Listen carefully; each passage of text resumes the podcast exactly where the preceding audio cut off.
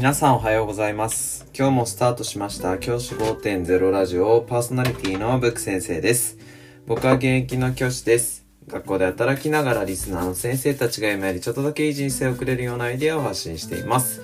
より良い授業、学級経営、働き方、同僚、保護者、児童、生徒との人間関係、お金のことなど、聞かないよりは聞いた方がいい内容を毎朝6時に放送しています。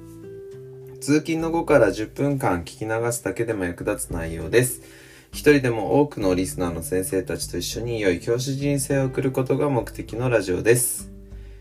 今回のテーマは、学年主任の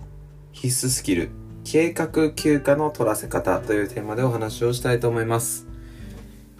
今日はですね、できる学年主任がやっている計画休暇の取らせ方ということでお話をしたいと思います。計画休暇。これなんだかご存知でしょうか？これは、事前に休むことを決めて、この日は休むと、何かこう、休養じゃなくて、普通に何事もない日だとしても、この日は休むと決めて、それを計画的にスケジュールに入れておく。これが計画休暇になります。結構ね、一般企業だとやってる方多いですよね。この日はどこ、どこどこに出かけるから、この日は休暇を取るとか。そういうことをですね、あの学校でも取り入れていくべきだというふうに僕は考えています。学校という場は働き方改革があの進んでいますか？と言われたらちょっと疑問が残る感じじゃないですか。なので、そんな学校というところで、まず何ができるかなって計画休暇を取るってことがあのできやすいんじゃないかなって僕は思っています。これ、学年主任の立場でやった時に、あの、僕が出会った学年主任で素晴らしい学年主任がいて、その学年主任は、まずあの、職員会議の後の学年会ってあるじゃないですか。学年の会議の時に、計画的に、まあ、じゃあ先生方に今月の休み日聞いときますねって言って、その月でこの日を休むというふうに決めて、その日を、あの、あらかじめ全学年の、学年の全教職員にシェアしておくんですね。この日は〇〇先生が休む。この日は A 先生が休む。この日は B 先生が休む。この日はブック先生が休むというふうに決めておくわけです。そうすると何ができるかっていうと、こちらがですね、あの、人員の配置が予想しやすいんですよね。例えば、朝の会は〇〇先生がいないから、〇〇 A 先生がいないから B 先生お願いしますとか、じゃあ、ブック先生いないから、じゃあ、佐藤先生お願いしますとか、そういう風な感じで、割り振りがしやすくなります。そうすると、休暇を取ることもしやすいかなっていうふうに思います。この計画休暇を取り入れてる学校だと、その学年の職員のこう、やる気というかモチベーションが高いのが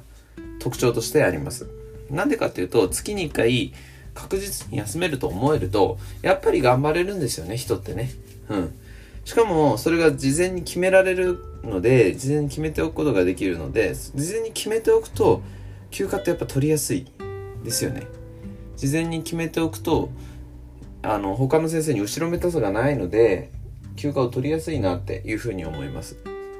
なので、僕は、この計画休暇を学年主任の、もし先生お聞きでしたら、取り入れてほしいなというふうに思います。えっ、と、学校っていうの、職場はですね、あの、休暇をですね、使い切れないことで有名ですけど、今、働き方改革で休暇を使うようにというふうに言われているはずです。で、月に1回程度だったらですね、例えば、あのーなんかこう、子育てでよく、あの、休暇取られる先生以外、特に若い先生で、えっ、と、まだね、独身の先生とかいらっしゃると思うんですけど、そういった先生はこの計画休暇があるとないのとでは全然違うと思うんですよね。この計画休暇があることで休みやすくなる先生も絶対にいるはずです。やっぱり気を使ってね、なかなか休んでいいのかななんていうふうに思ってる若い先生多いですから、そんな先生に、じゃあ計画的に休むんだよっていうふうに言ってあげるだけで、あの、モチベーションって変わると思うんですよね。はい。なので、あ学年主任の立場でですね、これを取り入れていってほしいなというふうに思います。そうすると、管理職もですね、計画的に休むものに関して文句言えないですから。はい。例えばね、行事の日に休んじゃうとか、それは別ですけど、そうじゃなければ、計画休暇に関して文句を言えることはないので、文句を言った場合には、これね、あの、労働基準違反ですから、はい。人の休暇に関してとやかく言うということは、あの、法的に許されない行為なので、なので、どんどんどんどん計画的に休暇を決めておく。で、管理職も管理しやすくなりますからね。そうすると、やっぱり、あの、あ、この日、